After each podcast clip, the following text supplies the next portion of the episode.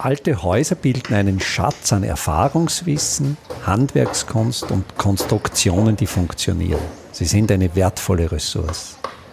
Mein Name ist Friedrich Idam. Ich bin Spezialist für historische Bauten und das ist mein Podcast. Heute wieder ein Gespräch mit meinem Kollegen Günther Kein, Bauphysiker, Materialforscher, Zimmerermeister. Wir haben heute ein Thema, das einerseits in den Bereich der Bauphysik fällt, andererseits jetzt gerade in der aktuellen Covid-Situation auch eine große Bedeutung besitzt, das Lüften der Räume. Und es gibt ja verschiedene Lüftungsphilosophien, verschiedene Lüftungsstrategien. Mich, und vielleicht kommen wir auch heute dazu, interessierte die Kulturgeschichte des Lüftens. Also ich habe so die Vermutung, dass das Lüften erst so richtig an der Wende vom 19. zum 20. Jahrhundert im Zuge dieser Lebensreformbewegung an Bedeutung gewonnen hat. Aber zu Beginn einmal ganz konkret, äh, wir beide unterrichten ja an der HTL in Hallstatt, eine Schule, die jetzt trotz hoher Covid-Fallzahlen geöffnet ist. Und wir haben ja ein gutes Labor mit sehr guten, sensiblen Messinstrumenten und du hast heute in Klassen CO2-Messungen durchgeführt, weil ja der CO2-Gehalt in der Luft ja ein sehr guter Parameter ist, mit dem man auch auf eine Keimverteilung schließen kann. Ja, also auf die Keimverteilung, aber auch natürlich volatile Inhaltsstoffe, die bekannten VOCs, die analytisch relativ schwierig zu bestimmen sind. Diese kann man relativ gut, natürlich in einem Streubereich, aber mit dem CO2-Gehalt der Luft korrelieren. Also für unsere Hörerinnen und Hörer Gerüche. Genau. Volatile Stoffe sind zum Beispiel, wenn man jetzt in einem Holzgebäude sich aufhält, der Holzgeruch oder was. Also diese Gerüche, auch die stehen in einem direkten Zusammenhang mit dem CO2. Zumindest sie korrelieren in einer gewissen Bandbreite. Und vielleicht ergänzend, es sind dort ja nicht nur die Gerüche, die vielleicht Holzgeruch positiv auffällt, sondern auch Aldehyde zum Beispiel, also Emissionen aus Kunststoffen. Formaldehyd ist, gehört zu dieser Substanzklasse, wo man eventuell die Konzentrationen ja auch niedrig halten Wo es ja auch gesundheitliche, glaube ich, mittlerweile schon nachgewiesene gesundheitliche Schäden durch zu hohe Formaldehydkonzentrationen gibt, die ja aus leimgebundenen Spanplatten, also eben Formaldehyd härtenden Leimen und die dann im Laufe der Zeit austiefen. Und ich glaube, solche Spanplatten werden zumindest im EU-Raum nicht mehr produziert. Ja, beziehungsweise darf man sie nicht einsetzen. Nichtsdestotrotz, es gab gerade vor vier, fünf Jahren eine große Rückrufaktion eines namhaften großen europäischen Möbelherstellers, der Platten im, im EU-Ausland produzieren ließ, dort diese Normen nicht entsprechend berücksichtigt wurden, was zur besagten Rückrufaktion geführt hat. Also das Thema ist definitiv immer wieder präsent. Also, dass wir jetzt zurückkommen zur, zur CO2-Messung in den Innenräumen. Natürlich einerseits sagt uns ja der CO2-Gehalt aus, wie viel verbrauchte Luft schon im Raum ist. Das heißt, wie viele Menschen sich im Raum aufhalten, wie viel Sauerstoff verbraucht wurde und wie der von den Menschen im Raum in CO2 umgewandelt wurde. Aber er sagt uns auch noch etwas aus, letztlich auch über potenzielle Schadstoffe in der Luft. Genau. Das CO2 selber ist ja jetzt nicht unbedingt direkt gesundheitsschädlich, sofern akzeptable Konzentrationen nicht überschritten werden. Was man allerdings weiß, ein erhöhter CO2-Gehalt, CO2 wird in der Luft übrigens in Parts per Million gemessen, also die Abkürzung, die man vielleicht kennt, ist BPM, steht ja. Parts per Million und sozusagen bis zu einem Level von circa 2000 ppm. Also ist es ein Tausendstel Promille, wenn ich das jetzt richtig ja, im Kopf gerechnet genau. habe. Und bis circa 2000 ppm ist ja sicher keine Gefahr vorhanden. Was man allerdings aus Studien weiß, ab 1000, 1400 ppm kann man einen Einfluss, und zwar einen negativen Einfluss auf die Konzentrationsfähigkeit des Menschen nachweisen. Das heißt, man wird müde. Also wenn wir jetzt gerade vom Schulgebäude sprechen, es ist ein langweiliger Vortrag. Die CO2-Konzentration steigt und die Schülerin oder Schüler macht dann quasi eine Nahtoderfahrung aus lauter Langeweile. Nein, vom Tod ist man weit weg. Aber wie gesagt, Konzentrationsleistung. Ja. Und mit dem Hintergrund, den du ausgeführt hast, dass es auch eine Korrelation zur, zur Keimbelastung gibt, ist natürlich das sehr einfach zu messende CO2 ein Indikator dafür, wann man lüften sollte. Und wie waren da deine heutigen Messergebnisse? Ja, spannend. Also wie gesagt, ich messe erst einen Tag in einer gut besetzten Klasse aber da haben wir vormittags einen Peak von über 4000 ppm erreicht, was zeigt, dass wir die Lüftintensität auf jeden Fall erhöhen müssen. Das heißt, der Peak ist etwa das Dreifache?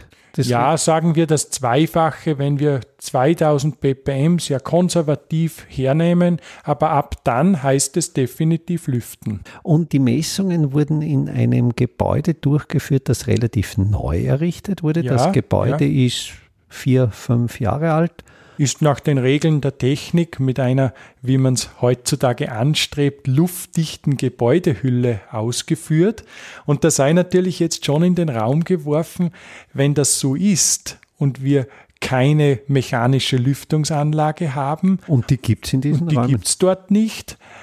Dann ist schon die Frage, ob diese luftdichte Gebäudehülle so vorteilhaft ist, wenn wir sozusagen mit gewöhnlichen Lüften die Luftqualität nicht entsprechend schaffen. Also das gewöhnliche Lüften, wie würdest du gewöhnliches Lüften definieren?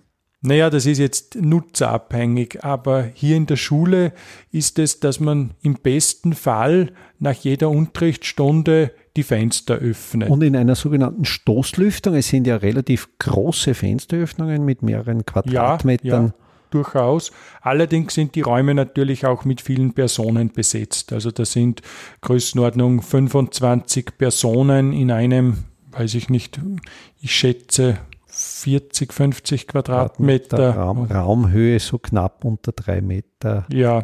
Allerdings ist, sind die Räume so konstruiert, dass es immer nur eine Fenster Ebene gibt, sodass ja eine Querlüftung, also wo ein, ein Luftdurchzug durch den Raum möglich wäre, hier rein bautechnisch oder, oder grundrisstechnisch nicht gegeben. Das stimmt und so kann man in kurzer Zeit keine großen äh, Luftaustauschraten erzielen.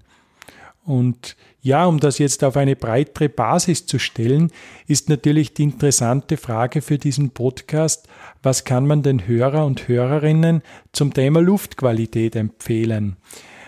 Und ich sehe da mehrere Strategien.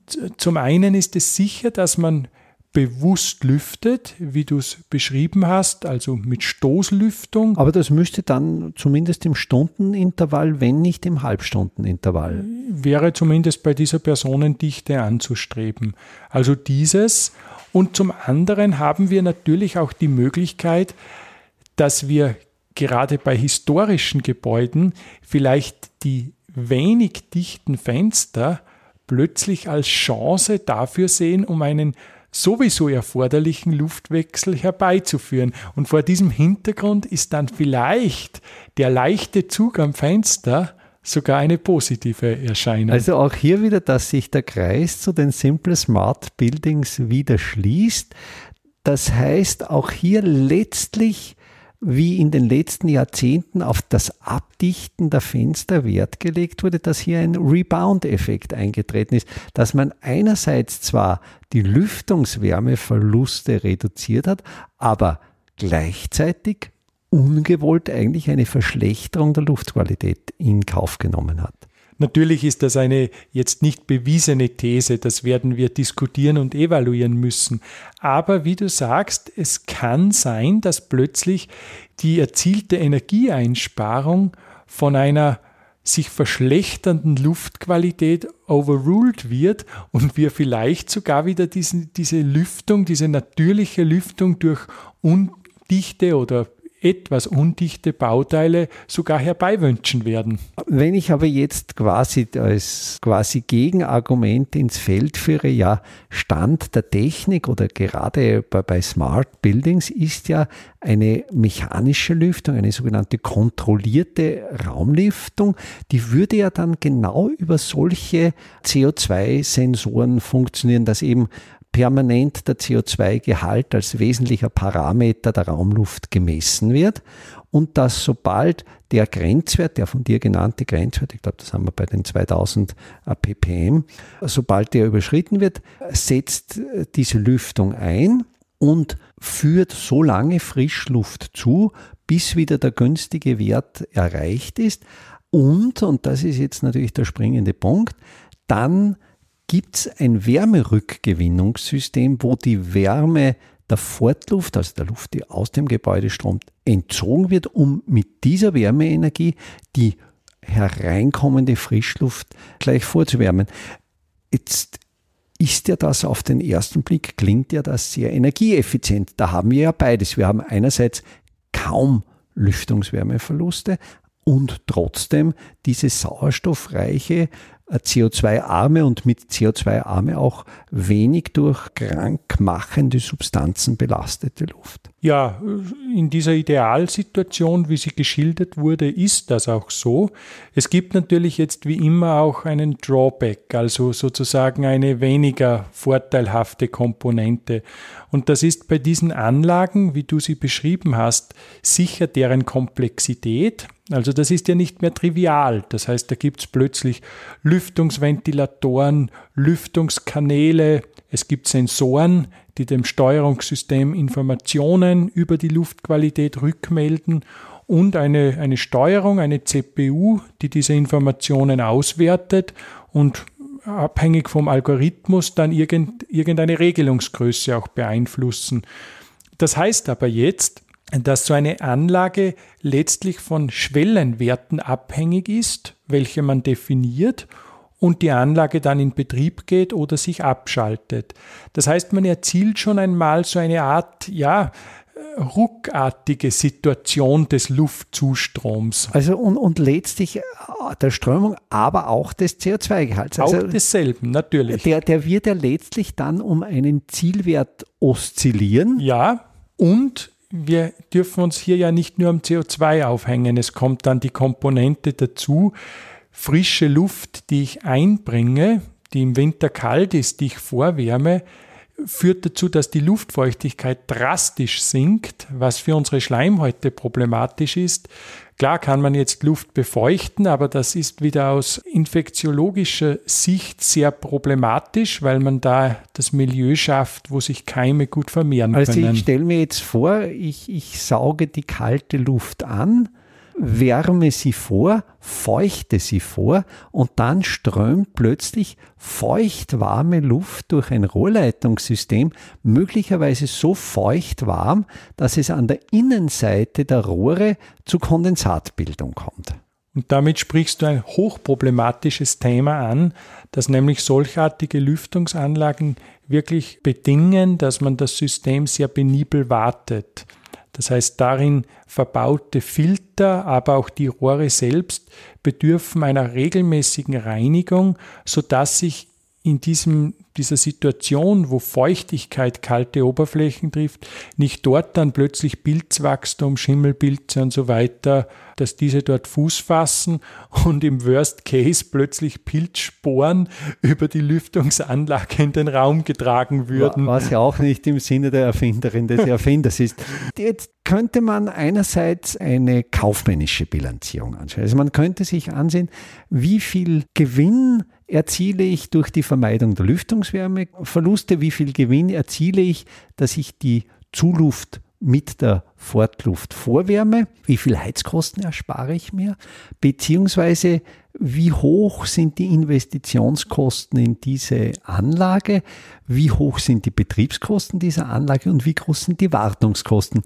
Letztlich wie groß sind die Entsorgungskosten dieser Anlage? Denn die Lebensdauer einer solchen Anlage wird nicht deutlich über 20 Jahre gehen. Also ich vermute auch, dass 20 Jahre schon bedingen, dass man die Anlage wirklich gut wartet und wahrscheinlich einige Ersatzteile zu ersetzen hat. Vor allem die Elektronik ja. hat ja Halbwertszeiten von fünf, sechs ja, Jahren. Ich würde auch sagen. Und deine Überlegung der kaufmännischen Betrachtung würde ich in Zeiten der Klimadiskussion auch ergänzen um eine Bewertung des äh, CO2-Fußabdrucks, also ob man sozusagen mit der eingesparten Wärmeenergie die, den Energie- und Ressourceninput in die Anlage aufzuwiegen vermag. Da kommt natürlich jetzt ein Thema, das wir schon in der Episode über das Heizen diskutiert haben. Das heißt, wenn wir die Heizung schwerpunktmäßig auf die Erwärmung der Raumhülle und, und ich verlinke jetzt hier zu der Episode, wo es um, um diese Heizung geht, dann haben wir eine Situation, wenn die Raumhülle warm ist, dass wir das eher angenehm erleben und eigentlich mit einer geringeren Lufttemperatur trotzdem ein gutes Wärmegefühl haben. Ja. Wenn wir hingegen die Wärme im Raum mit Hilfe von Heizkörpern, mit Radiatoren, mit Luftwärme erzeugen, dann haben wir eine relativ hohe Lufttemperatur und damit verbunden auch einen relativ hohen Luftdruck im Innenraum, wo ja dann diese Luft stärker durch die Fugen entweicht. Und jetzt für mich diese ganz naive Vorstellung, ich habe einen Raum mit einem hohen Luftdruck, wo die, der Überdruck des Innenraums durch die Fugen der Fenster nach außen strömt. Kann da überhaupt Frischluft von außen herein oder gibt es da unterschiedliche, wird es da in den warmen Bereichen des Fensters, also im oberen Teil die Strömung hinaus, im kälteren Bereich unten die Strömung hereingeben oder wie, wie kann ich mir da die, die Strömungssituation vorstellen? Naja, es ist auf jeden Fall ein kommunizierendes Gefäß, also das Gebäude und seine Umwelt. Und wenn jetzt das Heizungssystem dazu führt, dass, wie du sagst, durch die Luftumwälzung und Temperaturerhöhung der Druck steigt, dann muss auch dafür das Luftvolumen zur Verfügung stehen.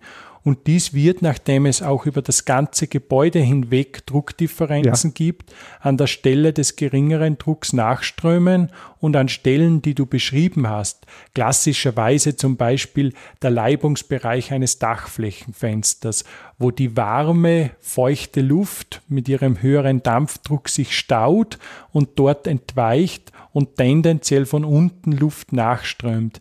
Spannend ist allerdings, das haben wir beide ja auch im Sommer gemessen, dass gerade die Richtung des Luftstroms wo man vermuten würde, sozusagen vom Keller zum Dach, ja. dass sich derselbe auch umdreht in manchen ja. Situationen. Ja, aber dann wäre es ja spannend im Sinne von Simple Smart, die Fenster Positionierung beziehungsweise die Positionierung der undichten Stellen der Fenster so zu wählen, dass sie ideal einströmt. Wäre jetzt zur, zur Verbesserung des, des Sauerstoffgehalts eigentlich äh, gut, wenn im Winter die kalte Luft eher in oberen Bereichen des Raumes einströmen würde und diese kühle, frische Luft dann absinkt und so eher in die Bereiche der Atmungsorgane der Menschen kommt, also in den Nase-Mundbereich, als wie wenn die kalte Luft quasi schon in tiefen Raumbereichen einströmen würde und eigentlich nur so einen Kaltluftsee bilden würde, der gar nicht so richtig zu den Atmungsorganen kommt. Gut, das ist jetzt eine Hypothese, die ich, ich so nicht beweisen kann. Das ja. wäre eine interessante Fragestellung für Messungen. Ich, ich erinnere nur, dass wenn ich zum Beispiel jetzt eine Bodenflächenheizung im Einsatz habe, sich ja auch der kalte, sauerstoffreiche Bodensee erwärmt und zu heben beginnt. Also da werden sich vermutlich sehr viele Mechanismen überlagern. Aber wo ich dir beipflichte, es wäre durchaus interessant im, im Sinne von Simple Smart zu überlegen, wo soll die frische Luft zugeführt werden. Nämlich vielleicht nicht nur im Hinblick auf die vertikale Situation, sondern auch von der Grundrissanordnung. Wo sind die Bereiche, wo ich vielleicht den erhöhten Frischluftbedarf habe? Es passt jetzt vielleicht nicht ganz so exakt zum Menschen, aber ich habe ja in, in meinem Haus zwei Öfen. Und zu diesen Öfen habe ich ganz bewusst Frischluftführungen gelegt. Das heißt, habe ich relativ kleine Abwasserrohre mit 5 cm Durchmesser so gelegt, die gehen einfach durch die Fassade des Hauses, durch Münden ins Freie und sind in unmittelbarer Nähe der Zuluft des Ofens. Und die haben einen ganz einfachen Stoppel, sodass ich, wenn ich den Ofen nicht heize, ist das Rohr verschlossen. Sobald ich einheize, öffne ich diesen Stoppel und der Unterdruck des Feuers, also genau dieses Rauchgas, das durch den Rauchfang abzieht, erzeugt einen solchen Unterdruck, dass von selbst eine Strömung einsetzt oder durch die Schwerkraft und es ist wirklich mit der Hand spürbar. Also wenn ich mit der Hand so in die Nähe dieser Rohröffnung greife, spüre ich den Luftzug, wie diese frische Luft durchs Feuer angesaugt wird. Hier habe ich natürlich den möglichst kurzen Weg gewählt, dass eben die kalte Luft nicht den Raum durchströmt, sondern gleich zur Verbrennung genutzt wird. Das, das Feuer schätzt natürlich diese sauerstoffreiche Luft, weil natürlich der Verbrennungsprozess besser funktioniert. Aber dieses System mit so Art Quelllüftern oder eben mit undichten Fenstern. Also ich finde ja den Gedanken von dir so charmant, zu sagen, ich gehe genau den gegenteiligen Weg. Ich, ich mache die Fenster nicht zu dicht und habe so eigentlich einen permanenten Zustrom sauerstoffreicher Luft, der eben nicht so stark oszilliert, sondern eigentlich ein sehr gleichmäßiges, zumindest jetzt Sauerstoffklima im Raum schafft. Eine Anekdote dazu.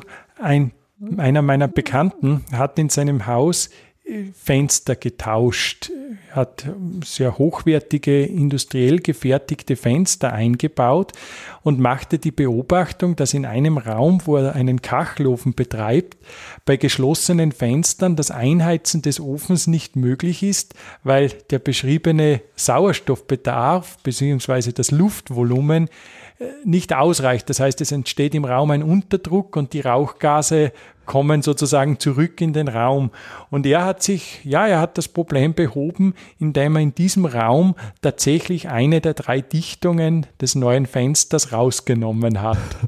Er wird aber vermutlich nicht nur dem Kachelofen und dem Feuer eine Freude gemacht haben, sondern es wird vermutlich in diesem Raum eine bessere Sauerstoffversorgung stattfinden als in den übrigen Räumen. Das ist anzunehmen, denn aufgrund der beschriebenen Druckdifferenzen wird bei diesem jetzt gezielt undichteren Fenster mehr Luft zuströmen als in anderen Bereichen. Was wäre jetzt für dich die, die Quintessenz aus unserem Gespräch? Lüftungsverhalten, wie sollte man lüften? Sollte man möglicherweise. Ich, ich, kenne ja auch moderne Kunststofffenster, wo vom Erzeuger schon Lüftungsschlitze eingebaut mhm. werden. Also wo einerseits drei Dichtungsebenen sind, also der sogenannte A-Wert, der die Dichtheit der Fugen bestimmt, ist jenseits den Forderungen der Norm. Und dann sind im, im Fenster, in der Fensterkonstruktion, in, in der Rahmenkonstruktion, ist dann ein definierter Luftschlitz mit etwa zwei Quadratzentimetern Querschnittsfläche, wo dann eine bestimmte definierte Luftmenge ohnehin eintritt. Ja, zum Teil gibt es ja diese Lüfter dann auch, auch druckgesteuert. Das heißt, wenn eben der Unter- oder Überdruck im Raum einen gewissen Schwellwert überschreitet, dann lösen diese Lüftungsschlitze aus. Aber als Rat für unsere Hörerinnen und Hörer, ich würde sagen, Stoßlüften gut und tendenziell öfter, als man das sonst machen würde. Und zum anderen, falls man ein älteres Gebäude bewohnt, und an einzelnen Stellen, an Fenstern beispielsweise Zugluft feststellt, vielleicht diese Zugluft mal mit anderen Augen zu sehen, als vielleicht positiven Beitrag zur Raumluftqualität, weil man ja lüften ohnehin muss. Und bei der Planung neuer Gebäude den Einsatz mechanischer Lüftungsanlagen auch kritisch zu hinterfragen, gerade auch im Hinblick auf Wartungsintensität, Lebenszyklus und vielleicht das einfache Fenster hier einen Mehrwert bietet. Und vielleicht auch noch als Spartipp, Sie müssen sich kein teures CO2-Messgerät kaufen, denn wie ich jetzt von dir erfahren habe, ist ja der Effekt der CO2-Überbelastung der, dass man sich einfach müde und unkonzentriert fühlt. Also genau dann, wenn Sie sich müde und unkonzentriert fühlen, bitte einfach Stoßlüften. Übrigens, die Außenluft hat einen CO2-Gehalt von hier am Land ungefähr 400 ppm. Also da kann man die Konzentration rasch senken. Günther, danke für das Gespräch. Danke. Einfache, aber schlaue Handwerkstechniken können Sie jetzt auch in der Praxis erlernen. Im Rahmen der Kulturhauptstadt Europas 2024 Bad Ischl bieten wir Ihnen im Salzkammergut heuer Workshops zu Arbeitstechniken der Simple Smart Buildings an. Es wird dabei ums Kalkbrennen, Kalklöschen und den gekonnten Umgang mit Kalkmörtel gehen. Sie lernen alte Kastenfenster wieder instand zu setzen und besuchen Häuser, die von ihren Besitzern renoviert worden sind. Zum Abschluss der Workshop-Reihe im Herbst 2024 können Sie von international renommierten Profis die Lehmbautechnik in Theorie und Praxis lernen. Wir würden uns freuen, wenn wir Sie für den einen oder auch für mehrere Workshops begeistern könnten.